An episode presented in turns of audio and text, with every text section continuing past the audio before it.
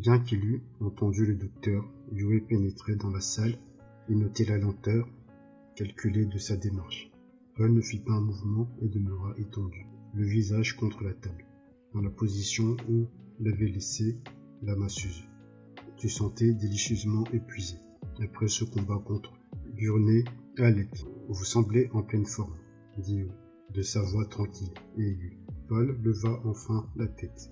La raide silhouette du docteur n'était quelques pas de la table. Habit noir tisé, tête massive, carrée, aux lèvres rouges, à la moustache tombante. Tatouage en diamant du conditionnement impérial sur le front. La longue chevelure noire retombée sur l'épaule gauche, prise dans l'anneau d'argent de l'école socle. Sans doute serez-vous heureux d'apprendre qu'il ne nous reste plus assez de temps pour nos leçons aujourd'hui, dit Votre votre père arrive. Paul s'assit, cependant, reprit le docteur. Je me suis arrangé pour que vous disposiez d'une visionneuse et de plusieurs leçons enregistrées durant le voyage vers Aratis. Oh, Paul commença de se rhabiller.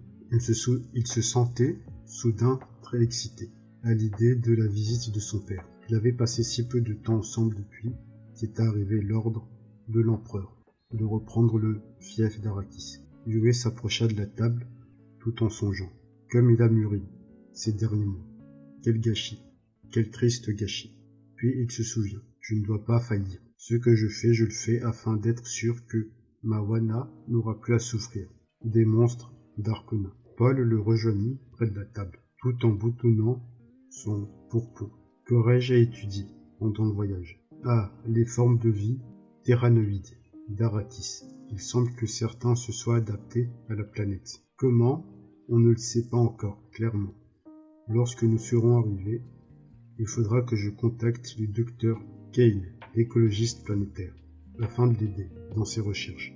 Que suis-je en train de dire? En salut. Je suis hypocrite avec moi-même à présent. Aurais-je quelque chose à apprendre sur les Fremen? demanda Paul. Les Fremen, Yue se mit à tambouriner, des doigts sur la table, puis, devant le regard de Paul, retira sa main. Peut-être pouvez-vous me parler de toute la population d'Arakis, dit Paul. Oui, bien sûr. Il y a deux groupes principaux. Les Fremen forment la première. Quant au second, il est constitué du peuple des Creux et des Silons. Mais l'on m'a dit que les mariages étaient possibles entre les deux. Les femmes du peuple des Creux préfèrent les marais Fremen, alors que les hommes recherchent les épouses Fremen. Ils ont un adage. Le Vernin vient des cités, la sagesse du désert. Avez-vous des photos? Je vais voir ce que je peux vous trouver. Les yeux sont les traits caractéristiques le plus intéressants. Ils sont bleus, complètement bleus, sans le moindre blanc, une mutation. Non, cela tient au mélange dont leur sang est saturé. Les Fremen doivent être braves pour vivre à la limite du désert. Chacun lui dit. Ils composent des poèmes pour leurs couteaux. Et leurs femmes sont aussi redoutables que les hommes. Même leurs enfants sont dangereux. Jola, je pense que l'on ne vous autorisera pas à vous mêler à eux. Le regard de Paul se fixa sur Yue. Ces quelques mots sur les Fremen avaient totalement captivé son attention. Quel allié ne ferait-il pas songea-t-il. Et les vers Quoi? J'aimerais en connaître plus à propos des vers de sable. Ah, mais bien sûr, justement une bobine sur un petit spécimen. Il ne dépasse guère 110 mètres de long, sur 22 de diamètre. Elle a été faite dans le nord d'Aratis. Mais selon certains témoins dignes de foi, il existerait des vers de sable dépassant 400 mètres. On peut même penser qu'il y en a de plus grands encore sur la planète. Le regard de Paul se posa sur une carte des régions septentrionales d'Arakis, déployée sur la table. La ceinture désertique et les régions avoisinant le pôle boréal sont qualifiées d'inhabitables. Et c'est à cause des vers et à cause des tempêtes. Et je croyais que l'on pouvait rendre n'importe quel territoire habitable. Oui, si toutefois cela est possible économiquement. Et les périls d'Arakis sont nombreux et coûteux. Yue lissa sa moustache tombante et reprit. Votre père sera bientôt là. Avant de vous quitter, je dois vous donner un présent que j'ai là. quelque chose que j'ai trouvé en faisant mes bagages. Et il posa devant Paul un objet noir, rectangulaire, guère plus large que l'extrémité du pouce de Paul. Paul le regarda sans esquisser un geste. Et pensa, comme il est méfiant. C'est une très vieille Bible catholique orange, à l'usage des voyageurs de l'espace, dit Non pas une bobine, mais un vrai livre, imprimé sur du papier filament. Il possède sa propre charge électrostatique et une loupe incorporée. Il prit le livre. C'est la charge qui la maintient fermée, en appuyant sur les ressorts qui maintiennent la couverture.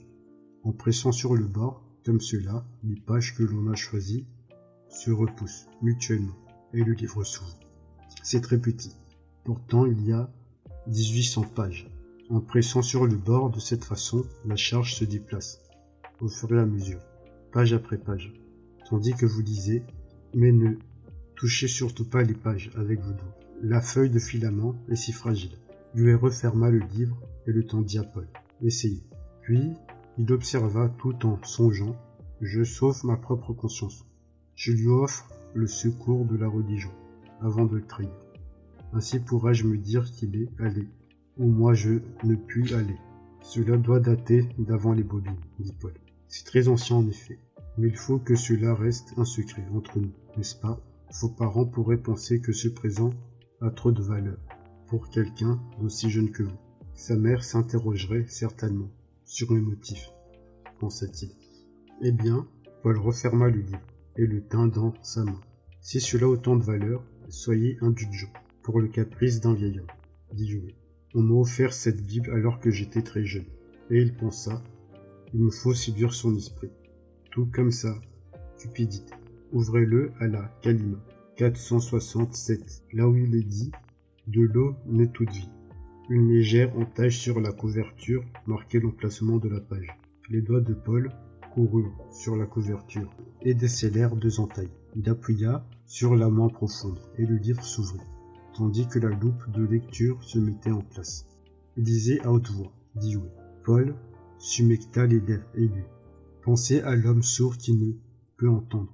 Ne lui sommes-nous point semblables Ne nous manque-t-il pas un sens qui nous permet de voir et d'entendre cet autre monde qui est tout autour de nous?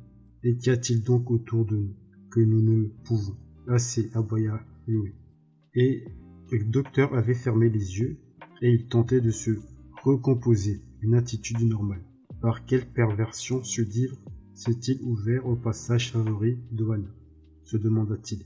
Il rouvrit les yeux et rencontra le regard de Paul. Quelque chose ne va pas. Je suis désolé, c'était. C'était le passage favori de mon épouse, défunte. Ce n'est pas celui que je voulais vous faire lire.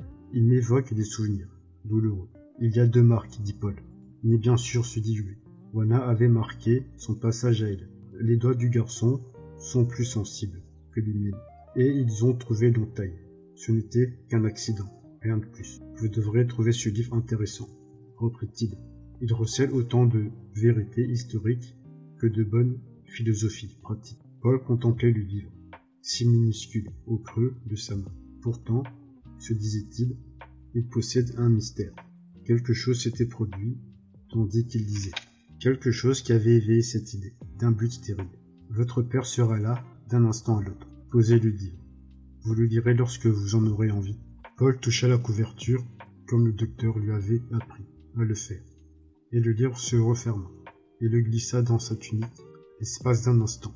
Quand Yue avait crié, il avait craint qu'il ne reprenne son cadeau. Je vous remercie de ce présent, docteur dit-il, avec solennité. Ce sera un secret entre nous.